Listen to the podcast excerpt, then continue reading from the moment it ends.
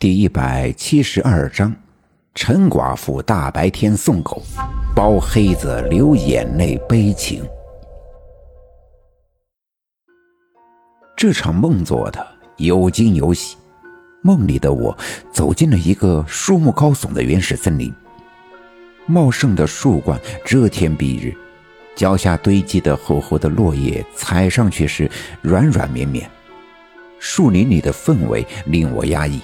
四周的景象极其相似，我失去了方向，迷了路。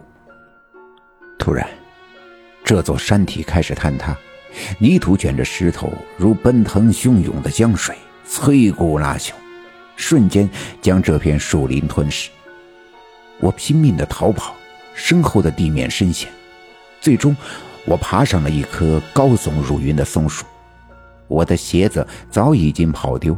脚底板被地下的石头和树枝划伤，涓涓的流血。当整个世界都这样坍塌下去，只剩下这一棵树的时候，我突然觉得身体特别的轻巧，轻巧的像一张纸、一片树叶或者一根羽毛。我轻易的就爬上了树冠，就站在这棵树最顶端的一根筷子粗细的枝丫上。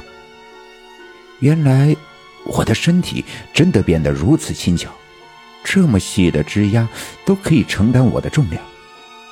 但更令我感到惊异的是，我的头顶上方飞过了一只黑色的鸟，它毛色油亮，长得像极了乌鸦，但它的叫声清脆悦耳，不像乌鸦这么嘶哑聒噪。它就从我头顶上不高的地方飞过。掉下一只羽毛，我伸手抓住那只羽毛的时候，脚下唯一幸存的那棵松树也随着地面的塌陷而坠落。但我惊奇的发现，我仍旧粘在空中，脚下踩着空气，竟然可以自由自在的蹦跳打滚。难道我竟然能够在空中随意的飞行？这让我十分的欣喜。于是我在空中行走奔跑，我看到了脚下常三太奶居住的山洞的洞口，脚下的空气似乎变成了滑梯，我可以轻易的滑下去，滑到山洞的洞口。我特别喜欢这样的感觉，完全相信了这是真实的，并为此感到万分的兴奋。直到我听到了奶奶的呼唤在空中传来。这才知道，这又是一场梦。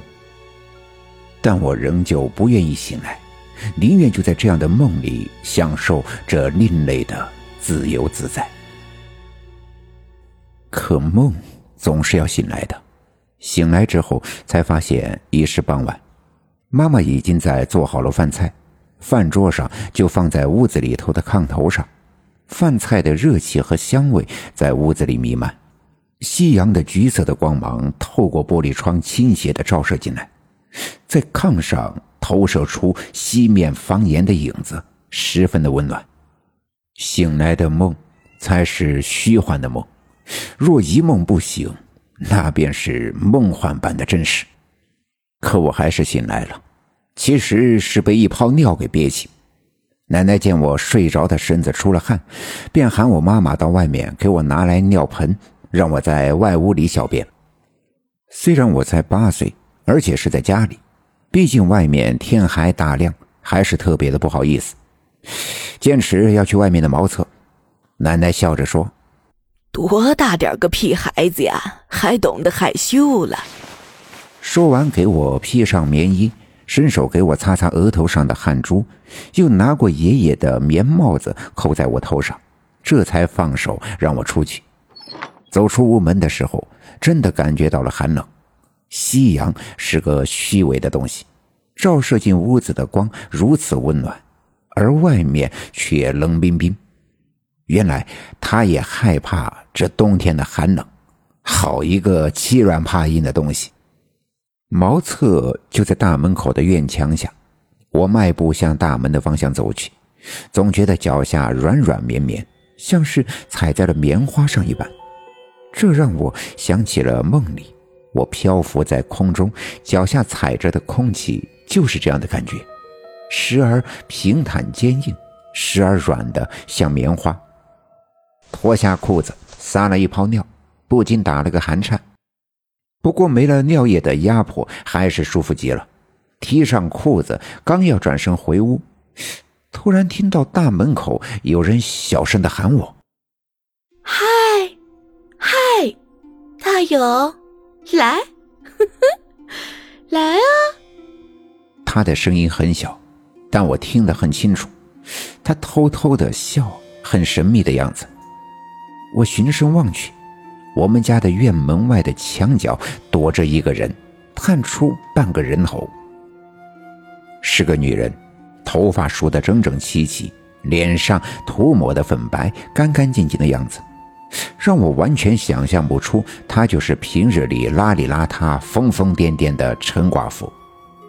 虽然陈寡妇现在是个疯子，整天在村里来回的溜达，胡言乱语。但却从不打人骂人，村里的孩子们呀都不怕他，当然我也不怕，便走了过去，来到大门的里面，隔着院门的栅栏问他：“你喊我干啥呀？”见我走了过来，他用力的向我摆手，示意我去大门的外面，一只手捂在嘴上，忍不住发出痴痴的笑声。好像是有什么特别开心好玩的事情。他这样的表情让我十分的好奇，便把院门开了一个缝隙，钻了出去。